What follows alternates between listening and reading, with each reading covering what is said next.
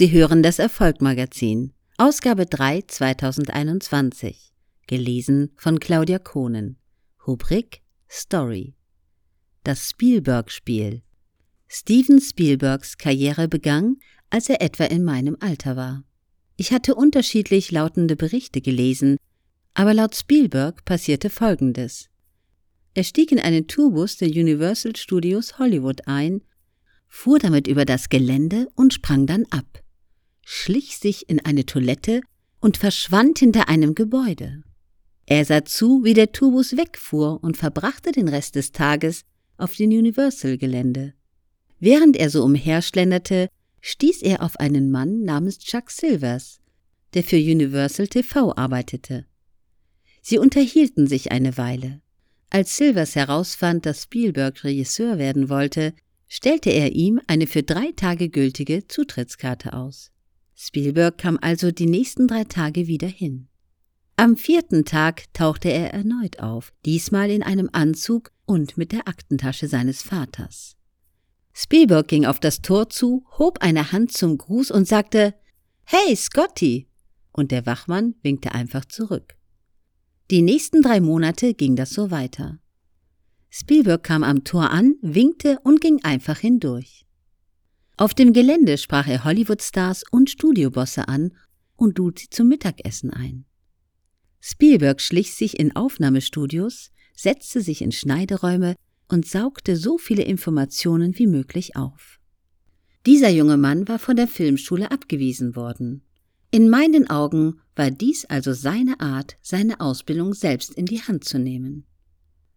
An manchen Tagen schmuggelte er einen zusätzlichen Anzug in seine Aktentasche herein, schlief über Nacht in einem Büro, zog am nächsten Morgen die frische Kleidung an und ging zurück auf das Studiogelände. Chuck Silvers wurde schließlich Spielbergs Mentor. Er riet ihm, mit dem Geschwätz aufzuhören und zurückzukommen, wenn er einen hochwertigen Kurzfilm vorzuzeigen habe. Spielberg, der seit seinem zwölften Lebensjahr Kurzfilme gedreht hatte, schrieb daraufhin einen 26-minütigen Film mit dem Titel Emblin. Nach monatelanger Regiearbeit und strapaziösen Schnitt zeigte er ihn schließlich Chuck Silvers. Der Film war so gut, dass Silvers, als er ihn sah, eine Träne über die Wange lief. Silvers griff zum Telefon und rief Sid Scheinberg an, den Vizeproduktionspräsidenten von Universal TV.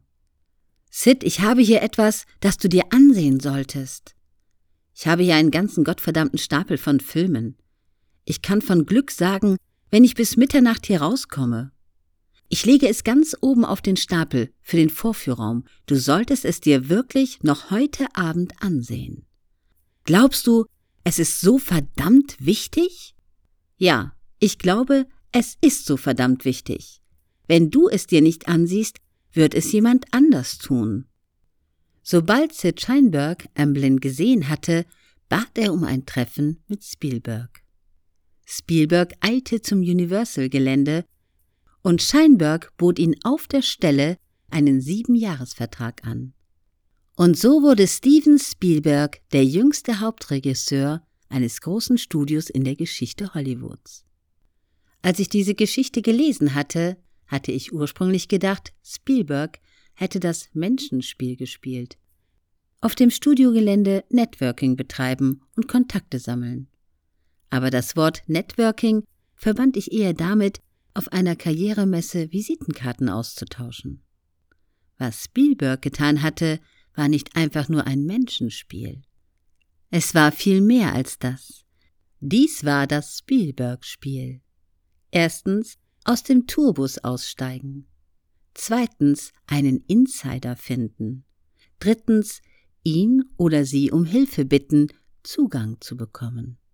Der wichtigste Schritt, so erkannte ich, war, diesen Insider zu finden, eine Person innerhalb der Organisation, die bereit ist, ihren Ruf aufs Spiel zu setzen, um einen hineinzubringen. Hätte Chuck Silvers Spielberg nicht eine Dreitageszugangskarte angeboten oder den Vizeproduktionspräsidenten angerufen und ihn aufgefordert, sich den Film anzusehen, hätte Spielberg den Vertrag niemals bekommen. Natürlich hatte Spielberg unglaubliches Talent, aber das haben auch andere angehende Regisseure.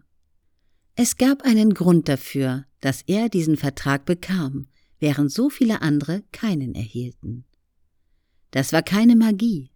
Und es war nicht nur Glück, es war das Spielberg-Spiel. Auszug aus dem Buch Das Tor zum Erfolg von Alex Banayan hat 352 Seiten und erschien im Februar 2021 im Finanzbuchverlag.